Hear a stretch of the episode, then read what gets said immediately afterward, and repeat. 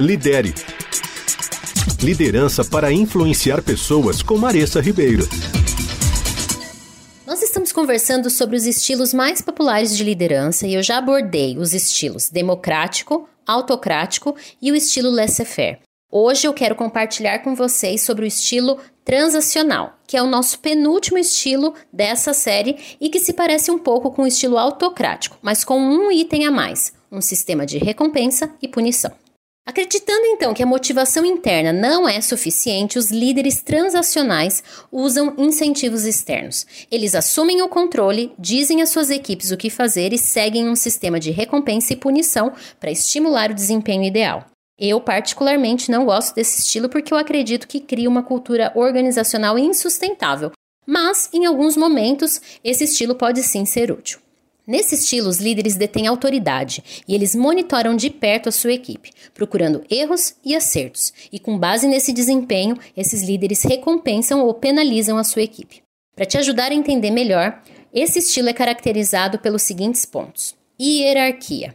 A liderança transacional segue uma hierarquia rígida e, com base na estrutura corporativa e na cadeia de comando, os líderes mantêm autoridade formal sobre a sua equipe. Eles também usam de motivadores extrínsecos, que são recompensas externas, apelando para o que interessa o funcionário. São usados incentivos como aumentos salariais, folgas e muitos outros para encorajar a equipe a se desempenhar no seu melhor.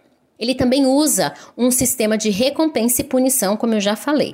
Baseado no desempenho e no alcance de metas, os colaboradores receberão mais ou menos benefícios, podendo ainda perder alguns desses benefícios se as metas não forem atingidas. Ele também estabelece regras e estruturas meio que inflexíveis. Mesmo ao trabalhar independentemente, os funcionários ainda devem seguir os mesmos procedimentos, protocolos, aderindo a diretrizes e trabalhando dentro de estruturas existentes. Por último, ele mantém o status quo. Esse sistema, no geral, não modifica como as coisas são feitas. Ele segue a mesma direção e trabalha dentro de parâmetros existentes. Mas então, quando usar a liderança transacional?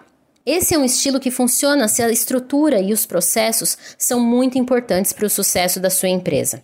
Em vez de elaborar novas ideias, o objetivo desse estilo é melhorar a produtividade dentro de um quadro já existente. Se você não se importa em sacrificar a inovação pela ordem, esse estilo vai ajudar você a garantir que os processos funcionem sem problemas e evitará situações caóticas, mas ele pode romper com a criatividade, então observe isso. Se as tarefas forem específicas e claramente definidas, esse estilo também é muito útil, porque isso garante que todas as tarefas sejam realizadas da mesma maneira, de uma maneira específica e de maneira reprodutível. Por exemplo, assim como no estilo autocrático, se você precisa sair rapidamente de uma situação problema que requer ordem em uma emergência, por exemplo, esse estilo imediato e de curto prazo pode proporcionar alívio e colocar a empresa, departamento ou projeto novamente de pé. Nesse estilo, então, como líder, você define os objetivos, procedimentos e expectativas. No entanto, se a sua equipe não entender essas regras, esse estilo pode desmoronar.